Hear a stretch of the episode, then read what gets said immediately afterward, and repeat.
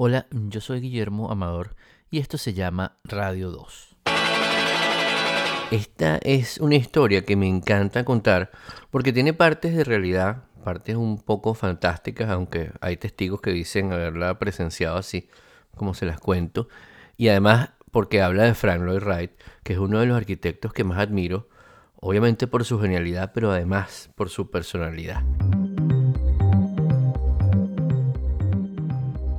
Vamos a situarnos en 1934 en Taliesin, el lugar diseñado por Wright en el desierto de Arizona y donde vivía y enseñaba arquitectura a un grupo de aprendices que estudiaban, dibujaban, trabajaban y en algunos casos hasta construían los muebles diseñados por el arquitecto con el arquitecto. Uno de ellos, Edgar Kaufman Jr., le comenta un día a Wright que su padre es un gran admirador de su obra y que quisiera encomendarle el diseño de una casa, una casa familiar. Wright se reúne con la familia y días después visita el terreno en medio de un bosque con un río y una caída de agua, una catarata. Eh, aparentemente esa, en ese terreno estaba esa catarata y mm, era la favorita del señor Kaufman, el papá de, Edgar Kaufman Jr.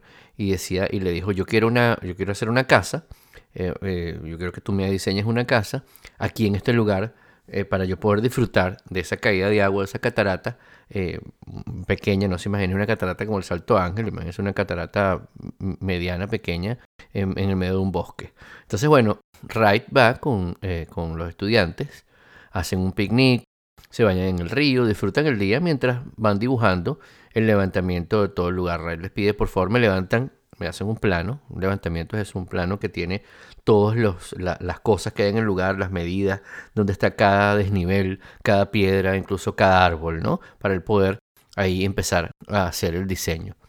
Entonces, pasa el tiempo y ese plano estuvo durante unos nueve meses en la oficina de Wright hasta que un día llama el papá del señorito Kaufman y le dice, mira, estoy a, como a ciento y pico de millas, 140 millas de Taliesin, y me gustaría pasar por tu oficina y, si es posible, ver cómo va el proyecto. Entonces Wright le dice, sí, cómo no, eh, em, ven, ven, ven, para acá que te esperamos. Y apenas cuelga el teléfono, pide el plano con el levantamiento. Se traen el rollito de papel, eh, que para los arquitectos es algo como, eh, digamos, legendario, ¿no? El rollito de papel con el plano, el rollito de croquis probablemente con el plano. Eh, entonces abre el plano en su mesa, pone un croquis encima y comienza a trazar líneas.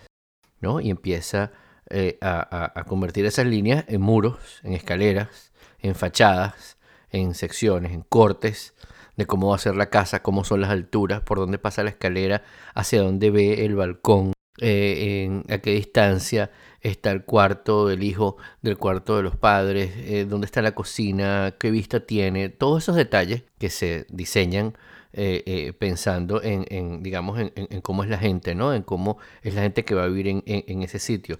Wright había tenido un par de reuniones con la familia, había ido a cenar en, su, en la casa, digamos, antes antes de la casa esta que estaba diseñando, había, y había como tratado de entender cómo era la dinámica familiar, ¿no? Bueno, Wright sigue diseñando y pide más lápices y más lápices y todos los, los, estudiantes, los, los aprendices ahí afilando lápices y llevándole lápices y va murmurando, bueno, Lilian y Edgar se van a sentar a tomar té aquí en el balcón, se cruzan el puente, irán a caminar en el bosque, bla, bla, bla. No estaba simplemente dibujando un proyecto más, estaba creando espacios, pensando, como les dije, en la gente que iba a vivir allí, que iba a vivir dentro de ellos. Para hacer la historia larga, corta, cuando llegó el señor Kaufman, unas horas después, le presentaron su casa. Eh, cuando él llegó, Wright abrió la puerta y le dijo, oye, bienvenido, te estábamos esperando. Y pidió los planos que recién había dibujado, no le dijo que recién los había dibujado. Eh, eh, esa casa que le presentaron, la casa Kaufman, mejor conocida como la casa de la cascada o Falling Water, por aquello de que toda casa debe tener un nombre. Una de las obras más hermosas de la arquitectura contemporánea, como esta, La Casa de la Cascada, fue dibujada en horas, al menos su primer borrador, y obviamente después harían los planos definitivos, ¿no? Pero al, menos eso cuenta la leyenda esta del dibujo más rápido del medio oeste.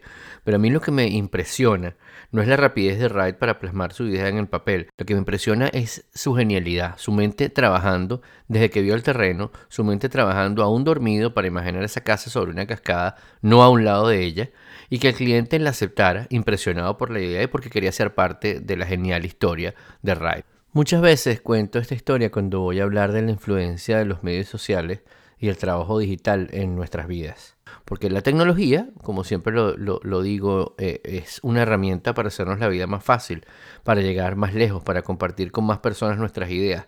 No es una herramienta mágica, requiere trabajo, dedicación y creatividad. A veces podemos crear un proyecto en horas, luego de varios meses pensando en él, luego de poner toda nuestra creatividad y preparación a trabajar. Y cuando damos con una idea es que ya le hemos pensado lo suficiente como para tener presente las ventajas y las desventajas que conlleva. Wright convencía a las personas con proyectos que eran inimaginables, como un edificio de oficinas sin ventanas al exterior para, para Johnson en Racing, y allí fue el precursor del espacio abierto de oficinas iluminado desde arriba. Un edificio con planta circular para un museo en Nueva York, en Guggenheim, y la misma Falling Water. Y lo hacía porque tenía la claridad para mostrarles algo que ellos aún no sabían que querían, pero que Wright lograba extraer de ellos, extraer de, la experiencia y de la manera que actuaba la gente y la manera que le parecía que iba a estar más cómoda y que iba a ser más feliz esa gente y plasmar esas ideas en dibujos, en paredes y en espacios. Lo lograba obviamente por su talento y su pasión por la arquitectura como instrumento para mejorar la vida de las personas, y porque la mente del creador no tiene un interruptor de apagado. Una vez que comienza a trabajar en una idea no para hasta verla hacerse realidad. Y allí entra en juego una de las cualidades que debe tener el creador, que es saber cuándo detenerse. Porque el diseño nunca se termina, el diseño se abandona.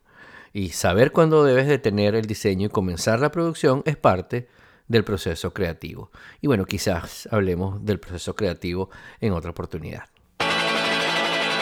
Y bueno, muchísimas gracias por acompañarnos en otro episodio de Radio 2 y les recuerdo que pueden suscribirse a mi lista de correo en todo.elmodulor.com y que este podcast lo pueden escuchar en su aplicación favorita de podcasting como Apple Podcast, Spotify o también entrando en radio2.co. Mi nombre es Guillermo Amador y esto se llama Radio 2.